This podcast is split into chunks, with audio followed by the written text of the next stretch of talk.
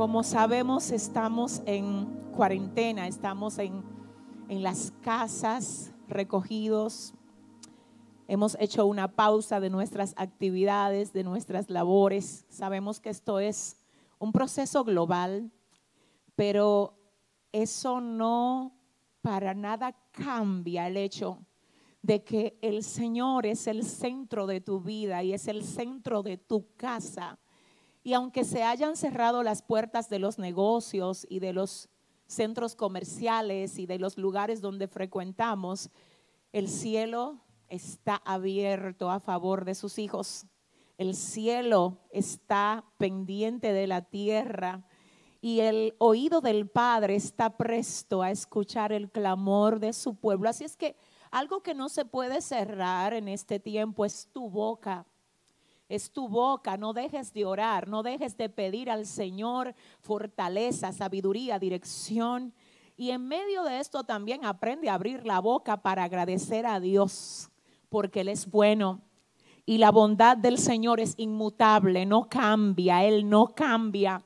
En el Señor no hay mudanza ni sombra de variación. Así es que que no se cierre nuestra boca para expresar nuestra dependencia, nuestra confianza en el Señor y que tampoco se cierre nuestra boca para agradecer al Señor por todo lo que Él nos ha dado y por todo lo que sabemos, aleluya, que Él tiene preparado para con cada uno de sus hijos. Y en esta mañana yo quiero, quiero proceder a dar continuación a un tiempo, ¿verdad?, de la palabra que estuvimos iniciando el día miércoles. Estamos aquí en obediencia. Otra vez vamos a retomar este pasaje que el Señor ha puesto en nuestro corazón para cada uno de ustedes. Y les invito a que por favor busquen en sus Biblias, desde sus casas ahora mismo, el libro de Juan, el último de los evangelios, en el capítulo 6, verso 3 al 12. Lo puedes buscar en tu teléfono si tienes la aplicación o en, un, ah, en una iPad, en la computadora, en lo que tengas cerca. Si tienes tu Biblia a mano, mejor. Y por eso te invito a que todos juntos busquemos libro de Juan 6, 3 al 12. Amén. Aleluya, gloria al Señor. Juntos leemos Juan 6, 3 al 12. Esta palabra que dice así, en el nombre del Padre, del Hijo y del Espíritu Santo. Entonces subió Jesús a un monte y se sentó allí con sus discípulos y estaba cerca la Pascua, la fiesta de los judíos. Cuando alzó Jesús los ojos y vio que había venido a él gran multitud, dijo a Felipe, ¿de dónde compraremos pan para que coman estos? Pero esto decía para probarle porque él sabía lo que había de hacer. Felipe les respondió, 200 denarios de pan no bastarían para que cada uno de ellos tomase un poco. Uno de sus discípulos, Andrés, hermano de Simón Pedro, le dijo, aquí está un muchacho que tiene cinco panes de cebada y dos pececillos más, que es esto para tantos. Entonces Jesús dijo, haced recostad la gente y había mucha hierba en aquel lugar y se recostaron como en número de cinco mil varones. Y tomó Jesús aquellos panes y habiendo dado gracias, los repartió entre los discípulos y los discípulos entre los que estaban recostados, asimismo de los peces cuanto querían. Y cuando se hubieron saciado, dijo a sus discípulos, recoged los pedazos que sobraron para que no se pierda nada. Gracias Señor por tu palabra, gracias porque ellas son vida y son verdad. Y donde quiera que caen, Señor, producen avivamiento, gloria, producen firmeza de corazón y de espíritu, se llevan la inestabilidad y el letargo. Y es lo que quiero hoy, Dios, es lo que de todo corazón te pido a favor de tus hijos, que todo el que reciba hoy esta palabra sea sacudido, no importa dónde se encuentre, y que toda ansiedad se vaya de la mente y del corazón de ellos, Dios, que todo miedo, toda turbación, toda incertidumbre sea resuelta ahora y salga del corazón y de la mente de tu pueblo, Dios. Inúndanos con tu paz, Señor. Lleva, Dios mío, tu paz al corazón de todos los que hoy reciben esta palabra, Dios. Padre, te recuerdo, Dios mío, que dependo de ti. Te recuerdo, Señor, aleluya, que yo solo soy una vasija de barro, Dios, y que tú eres, Dios, aleluya, a quien tu pueblo hoy necesita escuchar. Por eso te pido que no dejes que palabra alguna salga de mí, si no eres tú que la pones en la mañana de hoy.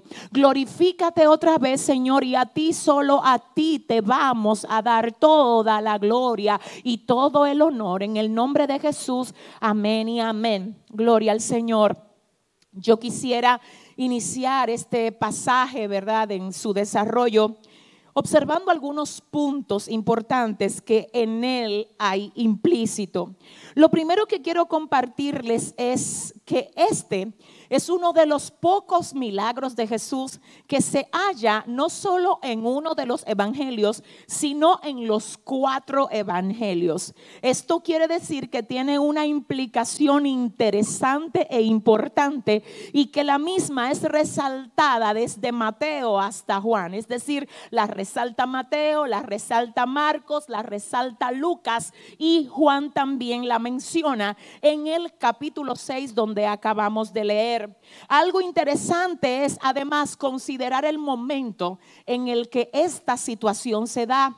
Dice la palabra que Jesús había subido a un monte con sus discípulos.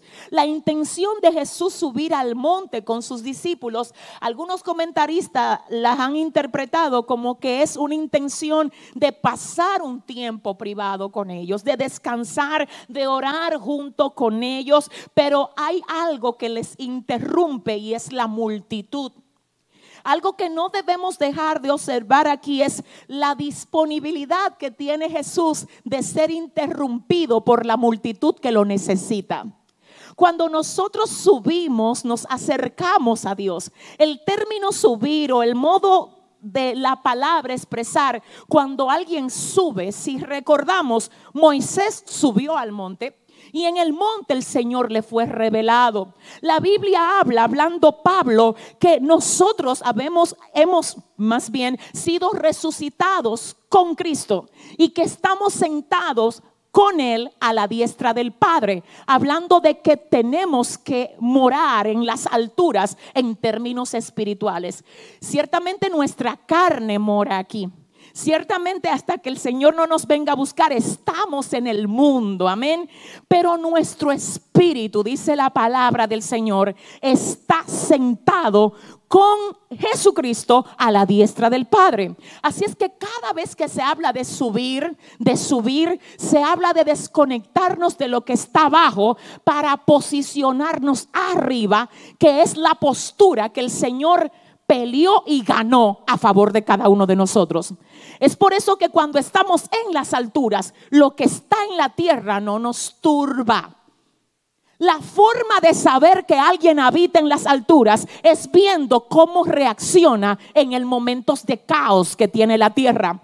Ciertamente este es un proceso para todos, pero no todos lo están viviendo de la misma forma. Cada quien está manejando el proceso de acuerdo a la postura que tiene en el Señor.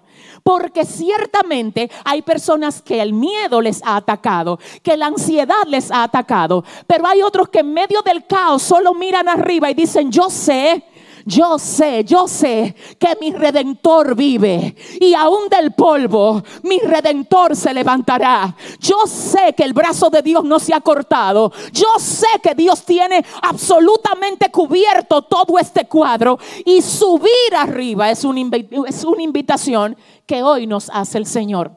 Así es que yo quiero invitar a todo el que ve esta transmisión a que en vez de estar ahogado por todo lo que se dice en los noticiarios, que subas arriba, que te conectes con el Señor.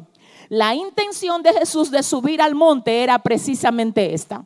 No es casual, esto no es algo que podamos decir que Jesús no lo hacía continuamente, porque todo el tiempo, todo el tiempo Jesús buscaba la manera de mantenerse conectado con el Señor. Sin embargo, esta parte aquí no es casual. ¿Por qué no es casual? Porque la mayoría de veces que los evangelios nos dicen que Jesús se apartaba, se apartaba solo. Muy pocas veces se apartaba con sus discípulos y este era una de esas de esos cuadros donde él decidió apartarse con sus discípulos. Y ahí en ese tiempo llega la multitud y les interrumpe les interrumpe la reunión que ellos habían planificado. Aleluya. Les interrumpe y el Señor no los ignora. Hay momentos donde la agenda de nosotros será cambiada por la agenda del cielo. Aquí había una reunión pautada por el Señor con sus discípulos. Él sube con ellos, pero la gente le cae atrás. Y el Señor no los ignora diciendo, estoy en una reunión importante con mi comité ejecutivo. No, Él atiende a la multitud. ¿Qué significa eso? Que a veces nosotros hacemos una agenda y el Señor la cambia por la agenda de Él. Cuando tú eres propiedad de Dios, tú sabes que el Señor tiene derecho de cambiarte la agenda. Y a veces tú te levantas de modo tan rígido y de hecho hiciste planes tan rígidos donde cuando esos planes se te descomponen, tú sientes como que estás perdiendo el control. Ciertamente a veces Dios hace que nosotros perdamos el control humano para Él establecer su deseo, su orden y su control.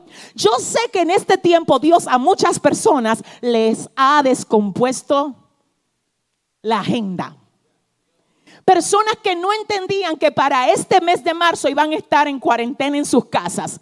Dios le descompuso la agenda.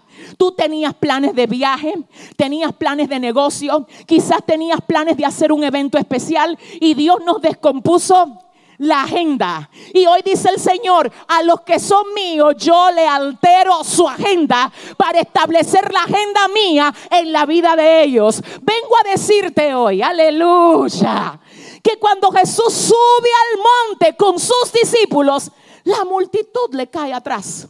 Mm, algo que no estaba en la agenda de los discípulos, ni estaba pautado necesariamente para ese día, y Jesús no lo ignora. Cuidado si nosotros, en vez de comenzar a apreciar lo que Dios quiere hacer con nosotros, en medio de habernos interrumpido la agenda, lo vemos como una molestia.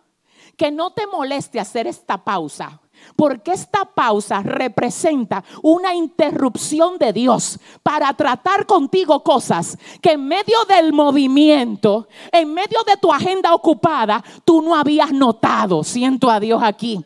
Oh my God. Dios a veces le va a hacer una pausa a la actividad humana, al movimiento constante nuestro, para que en medio de su pausa podamos observar qué quiere decirme Dios. ¿Qué me quiere enseñar Dios acerca de mi vulnerabilidad? Yo personalmente creo que este es un tiempo donde el cielo se ha dispuesto a darnos un mensaje acerca de nuestra vulnerabilidad, porque no somos tan fuertes como creemos que somos, porque no somos ni siquiera tan sabios, aleluya, que wow, un virus tan pequeño puede parar todo lo que es la ciencia, puede parar todo lo que el hombre cree que sabe y todo lo que cree que maneja. Ciertamente tenemos un fuerte equipo de profesionales a nivel mundial tratando de buscar la vacuna. Oh my God. Pero según los noticiarios, esta vacuna no necesariamente va a llegar hasta dentro de seis meses o hasta dentro de un año. En otras palabras, antes de que llegue la vacuna, el hombre va a tener que mirar a Dios. Si alguien lo cree aquí, que le dé un aplauso. El hombre va a tener que mirar a Dios. Porque ya aprendimos, ya aprendimos que lo que al hombre le corresponde hacer lo está haciendo. No es que no lo está haciendo, es que en hacerlo demuestra su limitación. Oh my God. Es que mientras el hombre tiene que agotar todos sus esfuerzos y conocimientos para ver si dentro de seis meses a un año encuentra una vacuna, el cielo solamente dice, divídanse las aguas y las aguas se dividen. Que haya lumbreras en el cielo, que alumbren de día y que alumbren de noche y aparece el sol y resplandece la luna. Cuando Dios dice que quiere hacer algo, el Señor le dice a Moisés, Moisés, ¿por qué clamas a mí? Toca el mar para que el mar se divida en dos y mi pueblo pase por medio de él en seco. En otras palabras, yo siento a Dios aquí. Dice el Señor, estoy revelando a través de esto que el hombre me necesita. Que la criatura necesita al Creador y que a veces se le olvida. Y que aunque ciertamente la intención de Dios no es destruirnos, sino hacer que nos acerquemos a Él en amor, Dios utiliza escenarios como este para hacernos saber y hacernos sentir nuestra vulnerabilidad. ¿Habrá alguien ahí que diga amén? Yo no sé si usted sabe que cuando usted le entrega su vida al Señor, usted tiene que tener el criterio claro. Yo mañana, mañana adelanto, voy a hablar acerca de por qué si Dios es bueno permite que nos pasen cosas malas. Este será el discipulado de mañana. Y en medio de esta palabra quiero resaltar algo. Cuando tú estás en las manos de Dios, no es que todo te va a salir bien. Es que aún lo que te sale mal, Él lo va a usar para tu bien. Cuando tú estás en las manos de Dios, tú dejas de ver el bienestar como a alguien que lo tienen protegido y que es absolutamente inalcanzable de todo lo que puede estar pasando allá afuera. Eso no es lo que la Biblia promete. La Biblia dice, la Biblia dice que aunque ande en valle de sombra de muerte, no temeré mal alguno porque tú estarás conmigo. Ahora yo voy a andar por el valle no dice que a mí me van a evitar pasar por el valle, yo voy a pasar por el valle. Lo único es que hay una diferencia entre el que tiene a Dios y el que no lo tiene. El que tiene a Dios pasa por el valle, pero pasa en la compañía del Dios, aleluya, que ha dicho de ti, tú no estás solo, yo estoy contigo para respaldarte. ¿Habrá alguien aquí que diga amén? Me llama la atención esto, la agenda la reunión, el comité reunido y la multitud al frente. Y Jesús dice, vamos a atenderlo a ellos. Ponte a atender lo que el Señor te está poniendo delante, porque se te paró la agenda tuya. Ahora, ¿qué será lo que Dios te está diciendo delante? A muchos Dios le está diciendo, fortalece tu intimidad conmigo. A otros Dios le está diciendo, afirma tu relación con tu familia. A otros le está diciendo incluso, ordena tu casa, ordena lo tuyo. Porque déjame decirte algo, el desorden externo habla de un desorden interno. Mm, aleluya. ¿Sabes que Deberías de tomar tiempo para organizar todo lo que tú tienes, desde tu librero hasta tus gavetas desde tu relación de, matrimonio hasta la relación con tus hijos, desde tu vida y tus emociones, leyendo algo que te edifique hasta tu tiempo con el Señor. Diga conmigo tiempo de orden. Si estás ahí en la casa, decláralo también con nosotros y di tiempo de orden. ¿Qué quiere Dios hacer conmigo cuando me interrumpe la agenda? Lo otro que queremos observar es que este tiempo en el que Jesús decide subir, sube con sus discípulos y la multitud le cae atrás y se cree que gran parte de esa multitud había venido a la región porque estaban a punto de celebrar la fiesta de la Pascua. Yo quiero hacer un paréntesis aquí para explicarles a todos ustedes que el término Pascua literalmente se traduce como pasar por alto. ¿Por qué Pascua significa pasar por alto? Porque hace referencia específicamente a lo que relata el libro de Éxodo en el capítulo 12, diciendo que cuando el Señor decidió desatar en contra de Egipto la plaga de los primogénitos, le dio un mandato al pueblo y le dijo, quiero que pongan sangre de carnero en sus puertas para que cuando el ángel pase, a tocar a los primogénitos de Egipto, donde quiera que vea la sangre, pase por alto. Por eso al término Pascua se le ha puesto por nombre, según los escritos bíblicos, pasar por alto. ¿Qué significa esto? Que aunque ciertamente en Egipto se había desatado la plaga de tocar a los primogénitos de Egipto, donde quiera que había sangre en la puerta, el ángel no entraba, sino que pasaba por alto, porque la sangre representaba la cobertura de Dios sobre esa casa.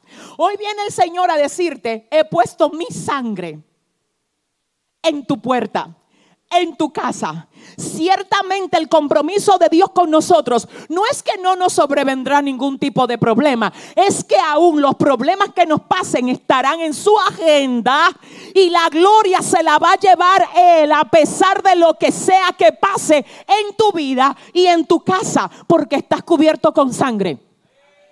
Oh my God estás cubierto con sangre. En otras palabras, a tu casa no va a entrar nada ilegal. La sangre de Cristo te cubre. La sangre de Cristo, Dios mío, Padre, la sangre de Cristo te cubre. ¿Y qué significa eso? Que yo no me puedo enfermar. Significa que si Dios decide que yo me enferme, la gloria se la va a llevar. Porque aún tengo que decir a todos los que oyen esto, la Biblia dice que honrosa es a Jehová la muerte de sus santos. Es decir, que aún en la muerte nosotros le damos gloria a Dios.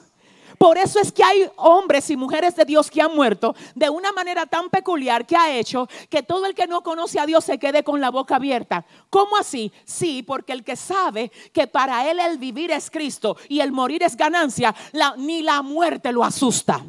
Ellos dicen, gracias Señor, porque ahora voy a estar más cerca de ti y te voy a poder. Nadie quiere decir aleluya. Denle el aplauso fuerte al Señor desde su casa. Cuando usted sabe que está en las manos de Dios, usted nada lo turba. No hay virus que lo turbe. Es que yo le digo a usted, mire, de verdad se lo digo. Wow, yo siento a Dios. Mi alma adora al Señor. Todo lo que Dios no impide que llegue a ti es porque te conviene pasarlo. Pastor, es que me duele, sí, pero yo vuelvo a repetir, todo lo que Dios no impide, déjame aclararte que Él tiene poder para impedirlo. Y si no lo impide, es porque te conviene, no porque te gusta. No porque no te duela, porque te conviene. Porque es que el Señor ha dicho, ah, yo sé los planes que tengo para con vosotros. Son planes de bien y no de mal, para darles un fin y una esperanza. Así es que ya sabemos que el término Pascua se representa en la Biblia o más bien se define en la palabra del Señor como pasar por alto. Y la historia o el origen de esta fiesta está contenida en el libro de Éxodo capítulo 12 y continuamos observando lo que dice aquí. En medio de esta situación, la multitud de frente y ellos arriba, el Señor comienza a observar lo que ellos necesitan y el miércoles decíamos lo interesante que fue que el Señor le dijera a Felipe, Felipe, ¿de dónde sacaremos pan para que coman estos? ¿Por qué si eran dos, el Señor se le ocurre preguntarle precisamente a Felipe? Bueno, pues quiero volver a recordarles que Felipe era el único de los discípulos que vivía cerca de donde se estaba dando esa situación. Según el libro de Juan capítulo 1, verso 44, dice la palabra que Felipe vivía en Bexaida y Bexaida era la región más circunvecina de este monte, de este acontecimiento. Así es que cuando Jesús va donde Felipe, le dice, Felipe, yo sé que tú conoces cómo las cosas se manejan aquí. Ya que lo conoces, vamos a ver si tú sabes cómo es que le vamos a dar de comer a toda esta gente. Yo no sé si usted puede notar lo que hay aquí. Señores, Felipe no era no era una persona ignorante de los prestamistas que habían ahí, de los comercios que habían ahí, de los supermercados que operaban por ahí. Pero aún teniendo todo ese conocimiento, él quedó corto frente a la situación. ¿Qué significa esto? Que hay situaciones en nuestras vidas que van a llegar y nos van a dejar corto para poderlas responder conforme a nuestra capacidad. Felipe vivía en Bethsaida era vecino de donde estaba todo ese acontecimiento, pero no supo cómo resolverlo. Hoy le vengo a hablar a personas aquí que quizás la situación de deuda que tienen no saben cómo resolverla. Y el Señor dice, no es la primera vez que alguien que no sabe cómo resolver algo me ve la cara a mí. De hecho, el Señor es experto recibiendo a aquellos que no saben cómo es que van a resolver. El Señor hace que Felipe se vea de frente con su carencia de respuesta para esta situación. Vengo a hablar con alguien que quizás tiene carencia de respuesta frente a su enfermedad carencia de respuesta, aleluya, frente al caos que puedas tener en tu casa, con tus hijos, aleluya, en medio de la compañía que va a cerrar, que no sabes dónde vas a trabajar ahora y tú dirás, ¿qué va a pasar conmigo? Y yo vengo a hablarle a personas hoy que tienen carencia de respuesta. Porque cuando tú no sabes qué hacer, Dios siempre sabe qué hacer. Porque Él es el pan para los hambrientos. Él es la puerta para los que no tienen por dónde entrar. Él es el camino para los que andan perdidos. Es el agua de aquellos que tienen sed. Y si alguien puede aplaudir a Dios que lo haga desde su casa. Que lo haga desde su casa. Que lo haga desde su casa. Dios mío. Oh, Padre, gracias Qué error es nosotros pensar que porque no veamos la salida, Dios no tiene salida. Tú ves de una manera, Dios ve de otra manera. Lo que tú ves no es lo que el cielo ve. Necesito que entiendas que Dios no ve como tú ves. Y aunque tú estés limitado, Él no está limitado. Felipe, ¿de dónde? ¿De dónde vamos a sacar pan? Y Felipe responde de una manera lógica. Ay, no le busques lógica lo que tú puedas estar pasando. Porque el Señor dice, voy a traer respuesta a ti de la manera como tú menos pensaste. Voy a usar a quien tú no te imaginaste. Voy a abrir lo que tú no creíste. Voy a hacer que este testimonio sea diferente en tu vida.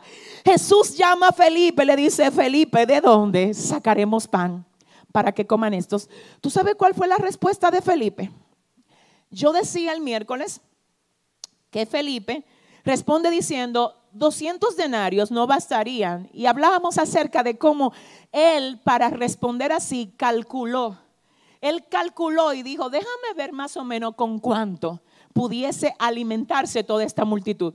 Cuando él ve y llega a la conclusión de la lógica, él dice, 200 denarios no bastarían. Quiero edificar el corazón de todos ustedes diciéndoles que específicamente 200 denarios representaba el salario de seis meses. Seis meses. 200 denarios. Lo que él dice es, aunque se dure seis meses trabajando para alimentar a toda esta multitud, no va a haber forma porque son muchos. 200 denarios no bastarían. ¿Qué dice esto acerca de Felipe? Habla de que él es un hombre, oiga bien, orientado a la realidad orientado a la lógica humana. Y yo tengo que decir en el nombre del Señor que Dios a alguien le está diciendo, ya deja de aplicar tus cálculos humanos, porque en tus cálculos humanos, porque sacando cuentas humanas, solo te vas a turbar. Entiende, comprende que es que yo voy a sacar de la nada cosas que ni tú ahorrándola por años la ibas a tener, aleluya, en términos humanos, a la manera humana. Yo no sé con quién Dios viene a hablar. Te voy a decir algo, es mejor estar en las manos de Dios que estar en las manos de los de los diferentes bienes que tú hayas podido almacenar. Tengo que decirte algo, hay personas hoy que tienen mucha cantidad de dinero en el banco y están turbados que tienen muchos bienes materiales, pero están turbados, que quizás tienen muchas inversiones, pero están turbados porque ven cómo todo se está devaluando. Por eso es que vengo a recordarte que es mejor estar en las manos de Dios que confiar en bienes materiales. Y si alguien aquí lo cree, yo quiero invitarle a que usted vuelva a aplaudir al Señor en esta hora. Oh my God, la lógica humana ¿Cuánto me va a costar? ¿De dónde voy a sacar para pagar la renta? ¿Cómo le voy a resolver al que le debo? Ay, la deuda que tengo, la hipoteca, el carro, aquello, la tarjeta. Dice el Señor, es que quiero que sepas que no te estoy llamando a sacar cálculos humanos. Te estoy llamando a entender, aleluya, a quién tú le sirves. Es que a Dios no le ha asombrado esto, mi alma adora. Pero Felipe insiste y dice, es que 200 denarios no bastarían. Es que seis meses de salario no bastarían. Es que esto nos agarró desprevenido. Porque subimos aquí sin saber que toda esta gente venía y ahora no tenemos cómo alimentarnos. Es que nos agarró desprevenido. Al Señor nada lo agarra desprevenido. Y la Biblia dice que esto decía Jesús para probarle porque él sabía lo que había de hacer. Mm. Jesús sabe lo que va a hacer. Y esta es la parte 2 de esta palabra que yo necesito y le pido al Espíritu Santo que me permita depositar en tu espíritu tal como Él la depositó en el mío. Dice la palabra que Jesús, aleluya, lo dijo para probarle, porque Él sabía lo que había de hacer. Alguien tiene que escuchar esto. Yo vuelvo a decirlo. Esto Jesús lo hizo con Felipe. No fue para que Felipe le añadiera lógica al problema, porque no era lógica lo que se necesitaba. No fue para que Felipe fuera el realista que él siempre es, porque no era eso lo que Jesús necesitaba. Era que quedara expuesto como Felipe veía. Sin embargo, frente a la posición de Felipe, el Jesús, el Señor se impone y dice, es que es para probarte porque es que yo sé lo que tengo que hacer. Y yo quiero que usted sepa que si el Señor sabía lo que tenía que hacer ahí, Él sabe lo que tiene que hacer aquí. Si Él supo lo que tenía que hacer en el principio, Él sabe lo que tiene que hacer en el final. Si Él supo lo que tenía que hacer con Israel, Él sabe lo que tiene que hacer con la iglesia. Si Él supo lo que tenía que hacer frente a ese monte para darle de comer a más de cinco mil, sin contar las mujeres ni los niños, Él sabe lo que tiene que hacer en el 2020 para sustentar a su pueblo, para que a sus hijos no le haga falta nada. Y si alguien cree esto, yo quiero que ahí en su casa diga, yo lo creo. Él sabía lo que había de hacer. Para probarle, porque él sabía lo que había de hacer. Oh my God. Ese era un problema que quiero que usted le vea la lógica en el espíritu, no la lógica humana. Jesús dice: Es que a mí no va a llegar nada que yo no pueda resolver. Si el Padre permitió que toda esta multitud llegara, es porque ya dentro de mí Él puso la respuesta para la multitud. En otras palabras, el Señor nunca va a permitir que a ti llegue algo que ya Él no haya depositado la respuesta dentro de ti para que tú lo resuelvas. My God. El Señor dice, ¿por qué te abates? Lo que pasa es que tú te pones a buscar lógica humana. Y yo te quiero enseñar cómo se maneja la lógica del Espíritu. ¿Qué es lo que tú dices, Felipe? ¿De dónde sacaremos? 200 denarios no dan. Y él dice, ay, Felipe. Ay, Felipe, si tú tuvieras un poquito de visión espiritual, esto no te turbara. No puedo dejar de recordar lo que pasa con Eliseo y con Giesi. Dice la palabra que cuando los sirios le cayeron atrás a Eliseo, aleluya, para atacarlo, para destruirlo, Giesi temblaba y estaba preocupado. Y en una el profeta le dice, aleluya, orando al Señor por Giesi, Señor, ábremele los ojos a este para que Él vea que los que están con nosotros son más que los que están en contra de nosotros. Y hoy vengo a decirte, y no sé por qué el Señor me insiste a que te aclare esto, aleluya. No te ponga a mirar cómo están los números en tu cuenta de banco, porque te vas a deprimir. No te pongas a calcular a cuánta gente tú le debes y cuánto te están presionando. Enfócate en Dios. Dile, Señor, ábreme los ojos espirituales para que yo entienda que tú estás salmando de esto. Ábreme los ojos espirituales para que yo sepa que tú sabías que yo iba a pasar por esto y que tú tenías la salida a esta situación antes de que el problema me llegara. Esto decía para probarle. ¿Por qué? Porque él sabía lo que había de hacer. Hmm. Señores, excúsenme, pero yo no sé si usted puede celebrar conmigo. Si usted lo puede celebrar conmigo, el hecho de nosotros tener un Dios que no importa lo que se levante, Él sabe lo que va a hacer. No importa cómo nos cierren las puertas, Él sabe lo que va a hacer. No importa qué tornado entre a la casa, Él sabe lo que va a hacer. No importa cómo seamos atacados y vituperados, Él sabe lo que Él va a hacer. Aleluya. Él sabía lo que había de hacer. Y me llama la atención algo importante aquí además, y es que hay otro discípulo que sale en el escenario, y este ahora es Andrés, el hermano de Pedro.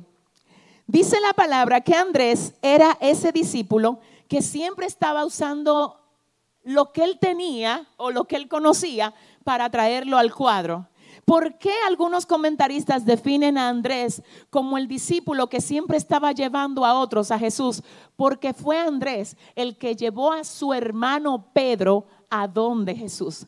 Esto lo registra el libro de Juan capítulo 1 verso 40, que Andrés, luego de haber tenido un encuentro con el Señor, él lleva a su hermano Simón donde Jesús para que Jesús lo conociera y para enlazarlo. Así es que Andrés fue el puente que el Señor usó para que Simón, su hermano, llegara a él. Pero ahora este Andrés, que además de Felipe entra en el cuadro, Andrés entra con el sentido de lo que él es. Él entra diciendo, bueno, como yo soy el que siempre está trayendo gente a ti, te tengo que decir que ahora, así como te presenté a mi hermano Simón al principio, te tengo que presentar a otra persona que va a ser de bendición aquí. Es Andrés el que trae al chiquito al círculo. Andrés, sin estar hablando con él, él dice, un momento, yo conozco a un muchachito que anda ahí, que tiene cinco panes de cebada y dos pececillos. Fíjate cómo la conversación no era con Andrés, era con Felipe. Pero Andrés dice, espérate, porque aunque a mí no me hayan preguntado, si yo tengo la solución, yo la voy a traer. Hoy dice el Señor, se está necesitando personas que entiendan lo que tienen y aunque no le digan dame, que lo pongan en la mesa. My God, siento a Dios aquí. Hoy dice el Señor, lo que tú tienes para hacer que las cosas sean más fáciles, sácalo del escondite donde lo pusiste y ponlo sobre la mesa. No quieras tener reservado para ti solamente lo que tú quieres reservar y lo que tú necesitas. Entiende que hay otros que también necesitan. En otras palabras, hoy le dice el Señor a alguien, saca lo que escondiste y ponlo sobre la mesa. No pienses solamente en ti, piensa en tu familia, piensa en las personas que están alrededor tuyo y pon lo que tienes sobre la mesa. Andrés dijo, yo soy el que llevé a Simón donde Jesús y ahora yo soy el que te presento, Señor. Mire este muchachito que yo vi por ahí y lo traje aquí.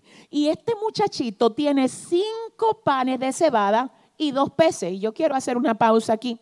Señores, oigan esto.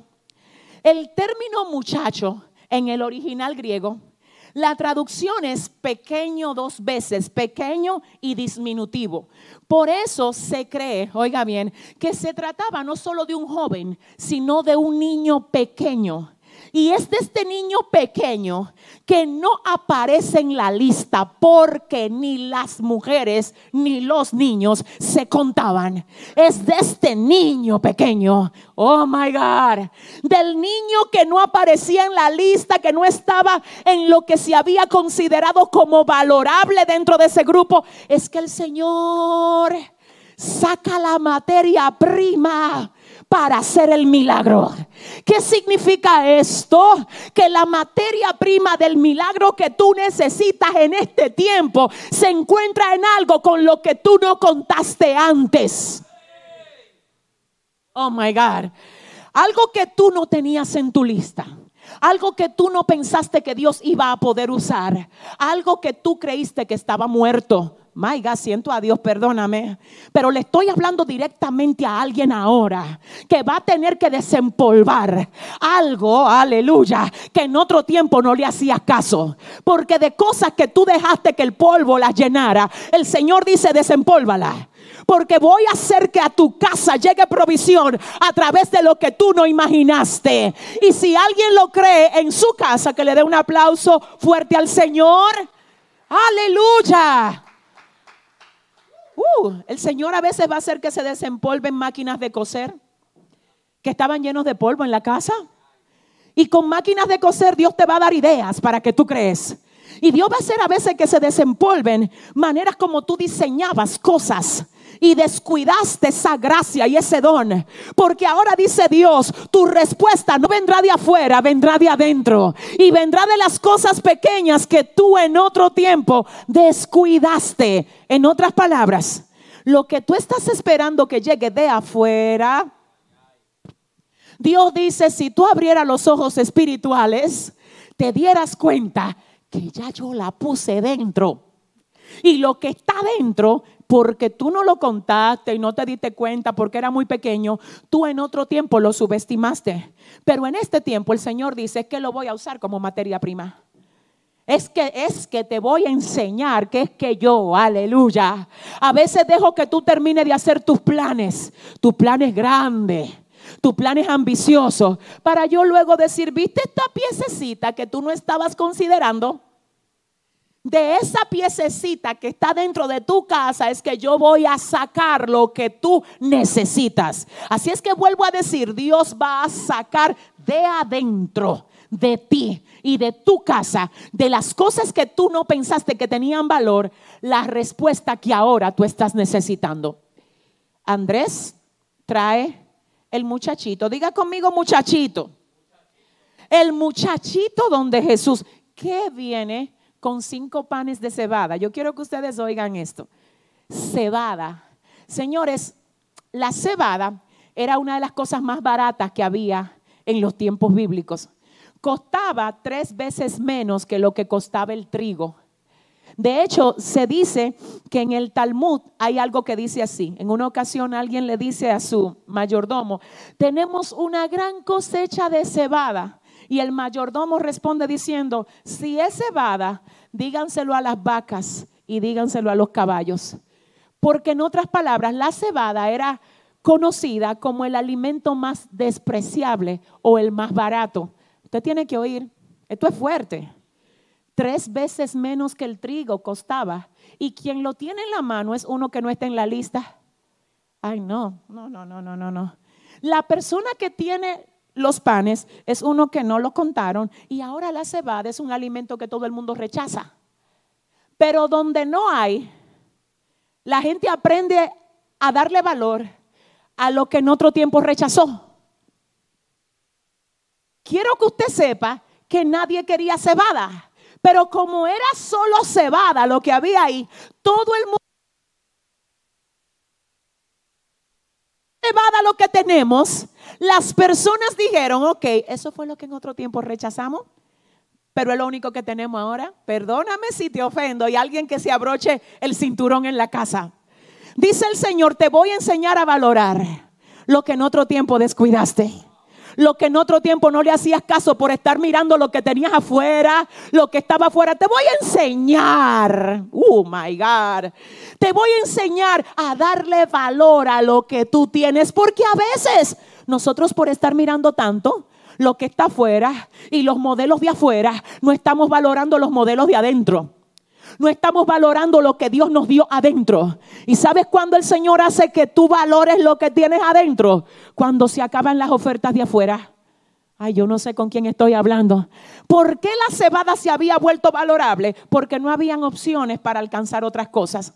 Dice el Señor, ahora más que nunca te voy a enseñar a valorar a tu esposa. Ahora más que nunca te voy a enseñar a valorar a tus hijos, a los tuyos, no al modelo fantasioso que tú ves allá que parece perfecto. Trabájame con lo que yo te di.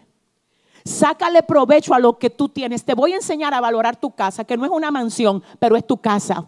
Es pequeña, quizás incluso vives en un basement, en un sótano, pero es el lugar que yo te di. Límpialo amuéblalo, decóralo, alimenta lo que yo te di. Aunque sea cebada, va a tomar el valor del trigo cuando tú le des valor a lo que yo te di. Si le vas a dar un aplauso, my God. Oh, mi alma adora a Dios. Cebada, muchacho. Entonces dice además dos pececillos. Esto está fuerte. ¿Qué cuadro más interesante? Muchacho, cebada y dos pececillos. El término pececillo, según el original, es peces muy pequeños que para comerse y que se supiera que se estaban comiendo debían de ser condimentados. de tan pequeños que eran. Aleluya. Esos pececitos eran tipo sardina. Y el Señor dice, tráeme los dos pececitos chiquititos. Tráeme la cebada que nadie la quiere. Y deja que venga a través del muchacho que no estaba en la lista. Hoy dice el Señor, aleluya, aleluya. Tráeme la necesidad, ven. Tráeme el problema, tráeme la circunstancia que te turba. Pónmelo aquí para que tú veas para que tú entiendas que yo soy el que soy y que yo estoy por encima de todas las cosas. Tráemelo, my God, Dios mío. Tráeme el problema, tráeme la angustia, tráemelo, ven, tráemelo. Tráeme el muchachito, tráeme los panes, tráeme los pececillos. Y dice la palabra, yo quiero que usted oiga esto, porque esto a mí de verdad, wow, de verdad me, me edificó mucho. Y es esto. Andrés dice, Señor, aquí está el muchachito, aquí están los cinco panes y aquí están los dos pececillos. Pero Andrés se responde diciendo, ¿y qué es esto para tantos? Ay Dios. Señor, esto no da para tantos. Andrés dice, no da. Jesús dice, háganme recostar la gente. Yo he aprendido que no es lo que se tiene, es en las manos de quien está.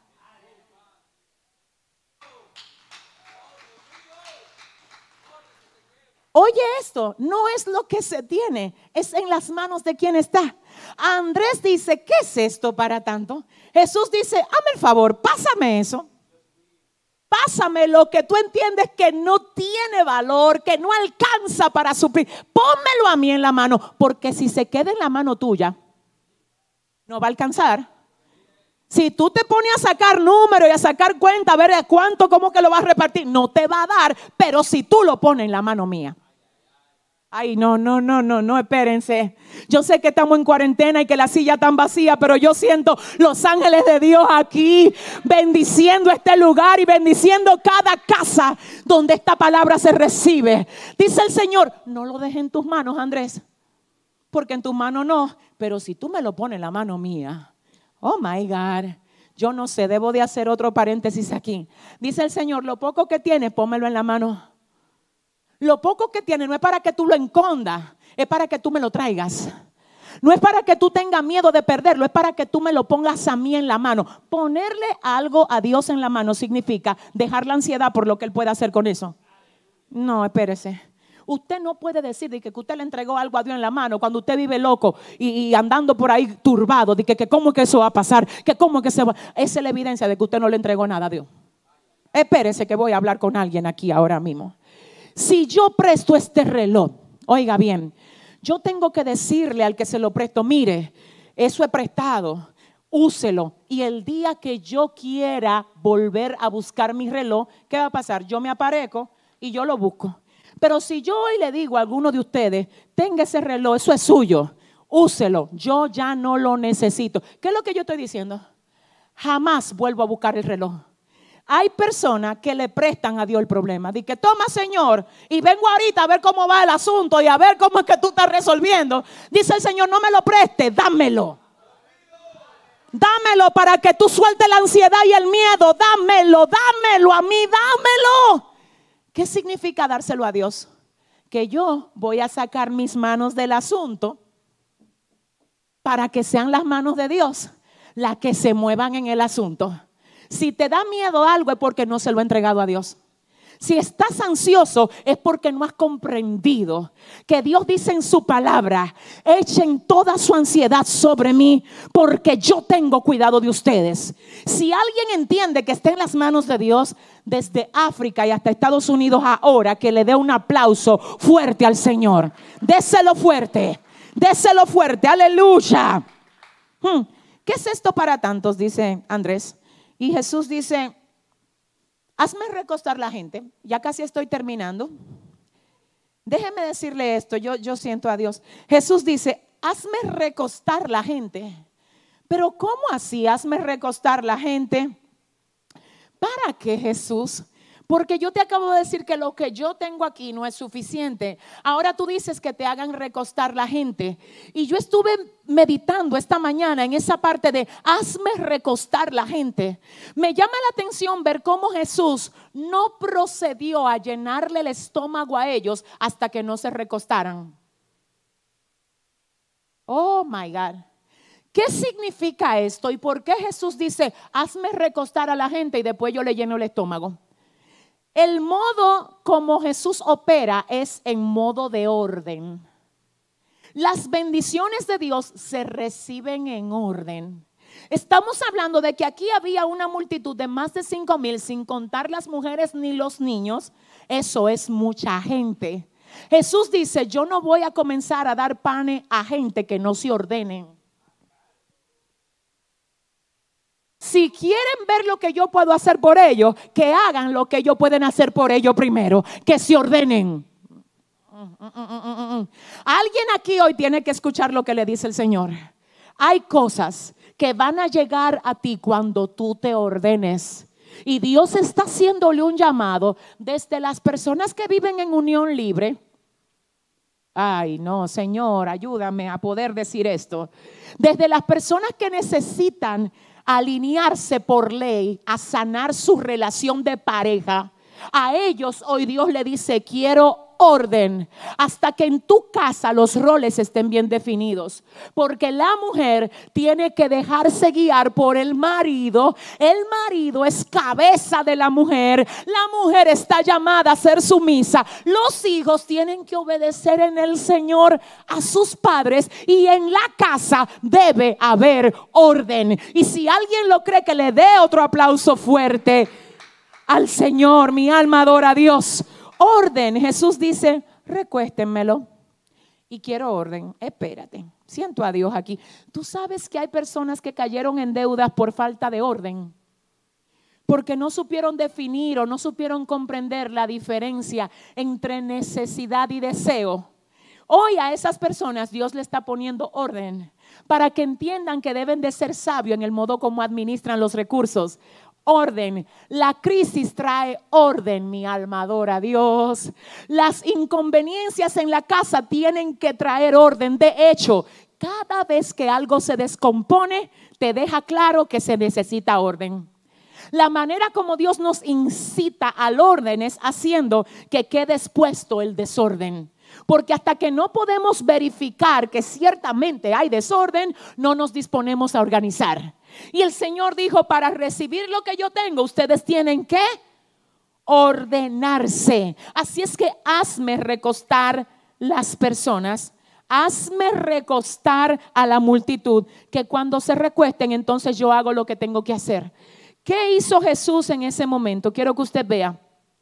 Tomó luego de aquellos hombres y mujeres y niños que estaban ahí recostarse, él tomó aquellos panes y habiendo dado gracias, los repartió entre los discípulos y los discípulos entre los que estaban recostados. Esto está fuerte, no, espérese. Dice aquí que luego de que la gente se ordenó, ay, aleluya, mira, perdóname, discúlpame, pero el Señor aún a ti hoy te dice, quiero en tu corazón que tú pongas un orden porque tú has puesto a personas antes que yo. Por eso todo lo tuyo era con aquellas personas. Pero ahora quiero que en tu vida haya un orden. Hoy le habla a Dios al corazón de todo el que recibe esta palabra y le dice, para que en tu vida haya un orden, yo debo de ser el primero, dice el Señor. Ponme a mí primero y todo lo que yo te he dado que esté debajo de mí. Porque cuando Dios es primero, todo lo que Él te da queda cubierto. Las bendiciones que Dios da no pueden estar por encima del Dios que da las bendiciones. Entonces hoy el Señor le habla a tu corazón y le dice, quiero orden. Y luego de que el orden se establece en esta multitud, dice la palabra que Jesús toma los panes y habiendo dado gracias, yo quiero que usted vea esto conmigo, Jesús tomó aquellos panes, diga conmigo, los tomó. Tomó aquellos panes y habiendo dado gracias, señores, Jesús estaba dando gracias por panes de cebada, por panes cuya esencia era más barata, tres veces más barata que lo que era el trigo. Jesús estaba dando gracias por cosas que en otro tiempo eran despreciadas en la mesa de las personas. Pero ahora Él toma esto y da gracias. Mi alma adora a Dios. Y me llama la atención algo que hay aquí que dice, y habiendo dado gracias, los repartió entre los discípulos. ¿Cuántos discípulos eran? ¿Alguien me dice? Eran doce. ¿Y cuántos panes eran? Eran cinco. Pero ya él estaba repartiendo panes entre doce. ¿Y cuándo fue que eso se multiplicó? Lo único que pasa ahí, antes de que él repartiera, fue que dio gracias. En otras palabras, cuando yo agradezco a Dios por lo poquito, cuando yo puedo levantar lo que en otro tiempo desprecié y decirle gracias Señor, gracias por esto, gracias por esto, cuando doy gracias a Dios por lo que en otro tiempo se despreció, lo que es poco, ah, en el momento que le agradezco a Dios, se multiplica.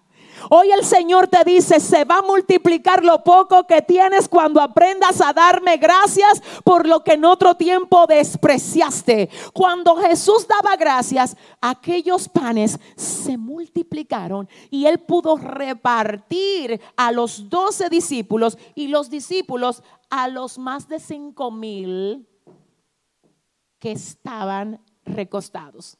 Eran cinco panes y ahora le están dando a más de cinco mil.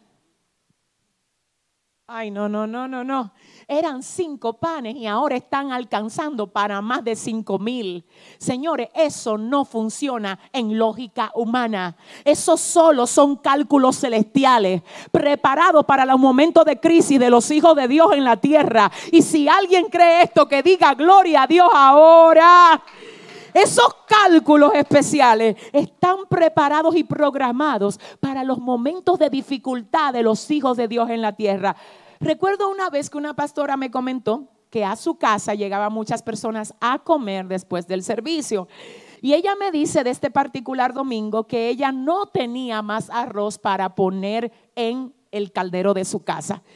Esa señora vive en San Francisco de Macorís y ella mientras me lo contaba me dijo, es increíble.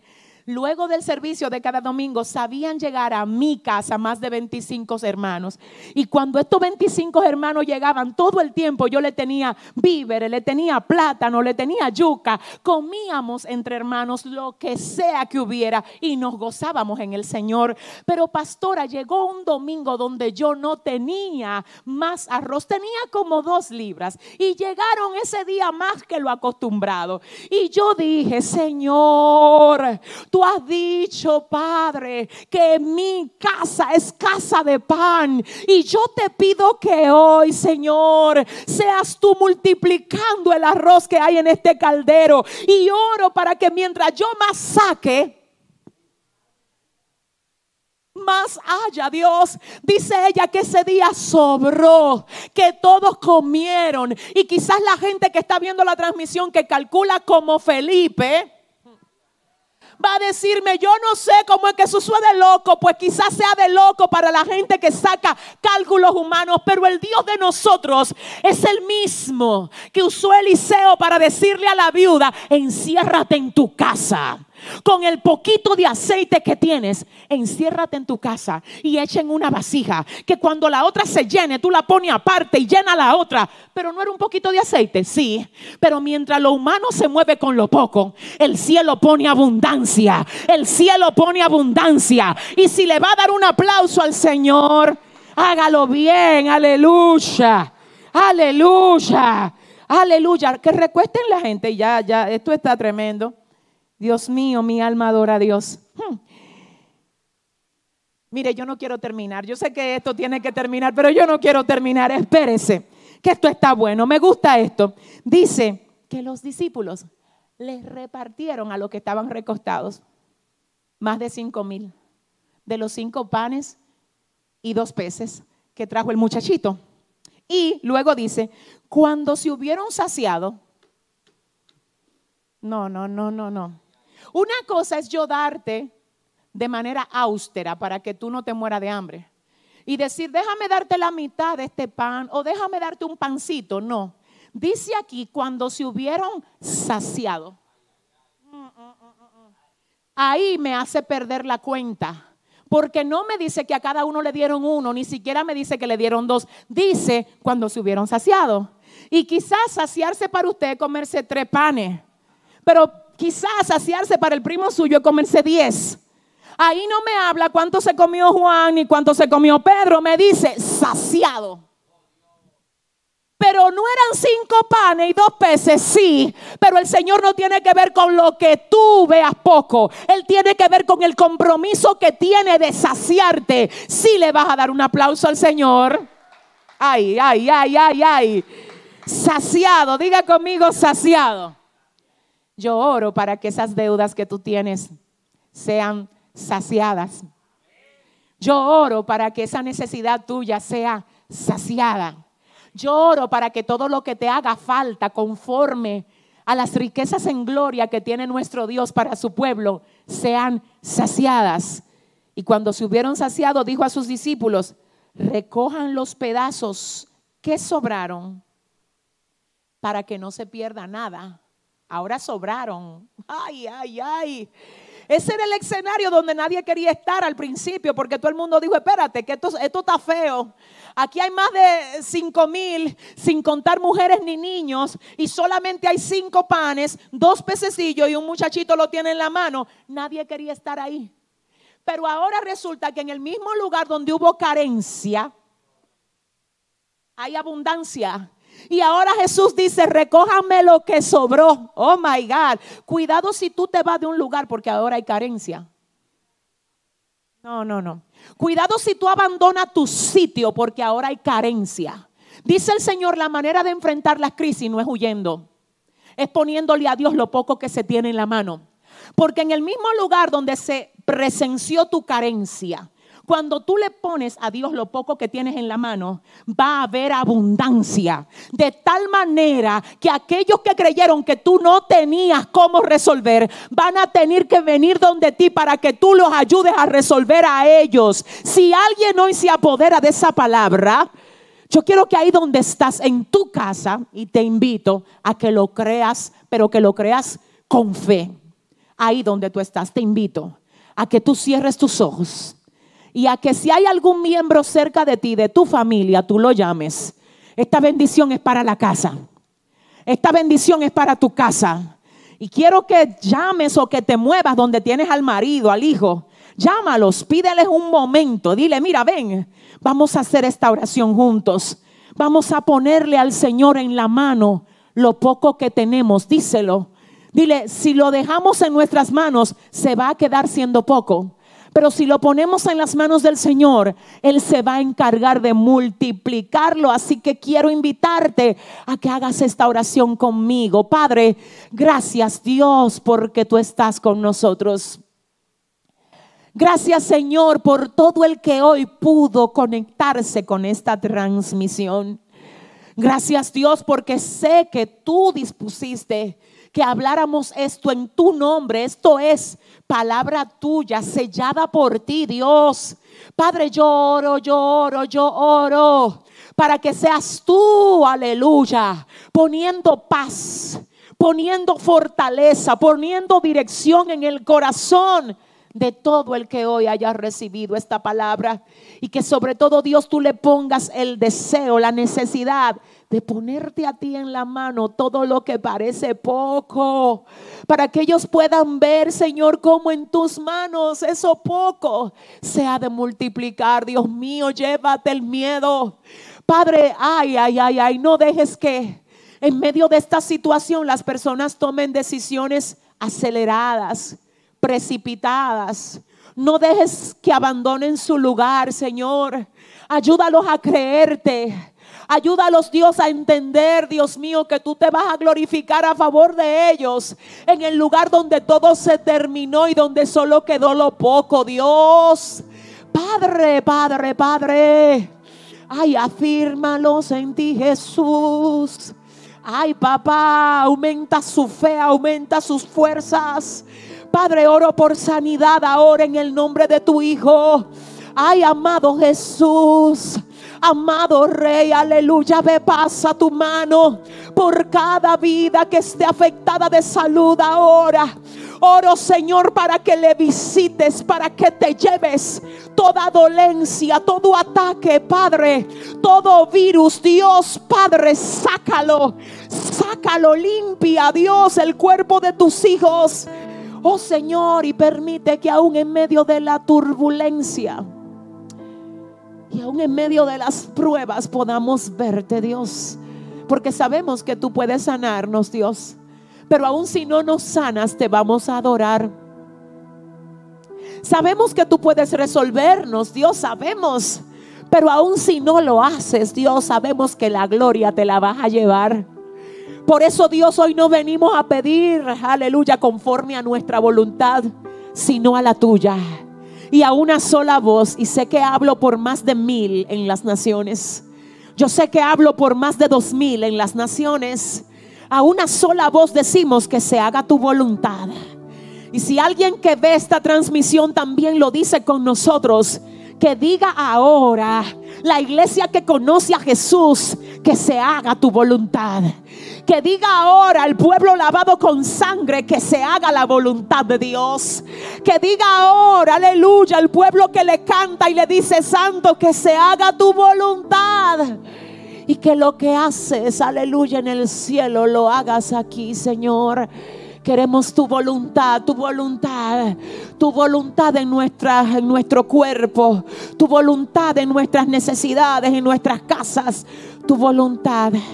Hoy quiero que sepas que así como estuvieron aquellos cinco panes y dos peces, tú estás en las manos de Dios. Oye, mira, de verdad te digo, mira, en el nombre de Jesús, tú estás en las manos de Dios. No te amargues ni te sientas mal con aquellas personas que no te quieren ayudar en medio de este momento. Tú estás en las manos de Dios. No te pongas a darle lástima a todo el mundo. Tú tienes un padre. Aprende a encerrarte en la habitación y habla con tu padre porque tú estás en las manos de Dios. Yo finalmente quiero hacer el llamado para que si hay alguna vida viendo este mensaje y quiere entregarle su corazón a Jesús en la tarde de hoy, lo haga. Si hay alguien que está frente a su dispositivo, a su televisor, a su computadora y quiere reconciliarse hoy con el Señor, lo haga. Por favor, por favor, ya no sigas alejado de Dios porque en tus propias manos solo hay turbación y turbulencia. Cuando ves lo poco que tienes, cuando ves la poca fuerza que te queda. Pero cuando eso poco tú lo depositas en las manos del Señor y le das a Él tu corazón, Él puede hacer cosas asombrosas. Así es que si tú estás ahí, hoy necesitas acercarte al Señor y hoy sabes que Dios te está diciendo, ven, ven con tu carga, ven a mí, Venid a mí todos los que estáis trabajados y cargados y yo los haré descansar. Ven y hago el llamado y si tú estás ahí conectado para hacer esta oración con nosotros, queremos por favor pedirte, por favor, por favor, que no dejes pasar esta oportunidad. Es una oportunidad que te le da el Señor porque Él sabe que lo necesitas. No lo rechaces. Es a ti que me oyes, a ti que estás diciendo, ¿será que lo hago? ¿Será que yo voy a poder? Porque en otro tiempo le fallé, lo intenté, lo fallé. Dice el Señor, no, no te pongas a hacer cálculos, ven. Y yo no estoy llamando personas sanas, dice Dios, yo estoy llamando enfermos para sanarlos. Estoy llamando atados para liberarlos. Estoy llamando torcidos para enderezarlos. Si vas a hacer esta oración, hazla con nosotros ahora diciendo, Padre, en el nombre de Jesús, en este momento reconozco que te necesito. Reconozco, Dios, que he pecado contra el cielo y contra ti. Y que el vacío que hay en mí, solo tú lo puedes llenar. Hoy te entrego mi vida. Te entrego mi corazón, te entrego lo que soy cambia lo que tengas que cambiar. Sana lo que tengas que sanar. endereza lo que tengas que enderezar. Te acepto como mi Señor y mi Salvador. Y te pido que me hagas libre de toda cadena y de toda atadura. Te pido que me ayudes a permanecer firme para ti, para servirte todos los días de mi vida hasta que tú vengas o yo me vaya contigo.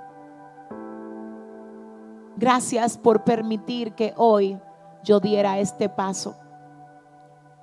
Me comprometo a darte siempre lo mejor de mí. En el nombre de Jesús. Amén y amén. Señor, mira a Dios, a todo el que hizo esta oración. Te lo presento ahora y te pido que abraces su corazón. Que ahí donde están puedan sentirte ahora, Espíritu Santo. Ve ahora, ve ahora, muévete ahora en cada casa, en cada lugar donde esta palabra está llegando. Ve, muévete y saca la basura, Dios, ahora. Y rompe las cadenas, Dios, ahora. Y trae esperanza, Señor, ahora. Oh, llévate, llévate la carga ahora, ahora, ahora. Recibe el toque del Señor ahí donde estás. Recibe el abrazo del Señor ahí donde estás. Que Dios te bendiga y si hiciste esta oración con nosotros, te invitamos a que encuentres una iglesia de sana doctrina donde puedas congregarte. Y por supuesto también te invitamos a que sigas siendo parte de nuestros servicios los días domingo, lunes y miércoles. Mañana es lunes y estaremos dando el discipulado desde aquí para que a tu casa no deje de llegar el alimento espiritual que necesitas recibir. Mañana vamos a estar llevando a cabo el tema, ¿por qué si Dios es bueno permite que nos pasen cosas malas? Invita a un amigo, invita a alguien que necesite respuesta y dile que se conecte con nosotros a partir de las 7:45 hora de República Dominicana estaremos transmitiendo en vivo para edificación de las naciones. Dios les bendiga, será hasta la próxima. Bye bye.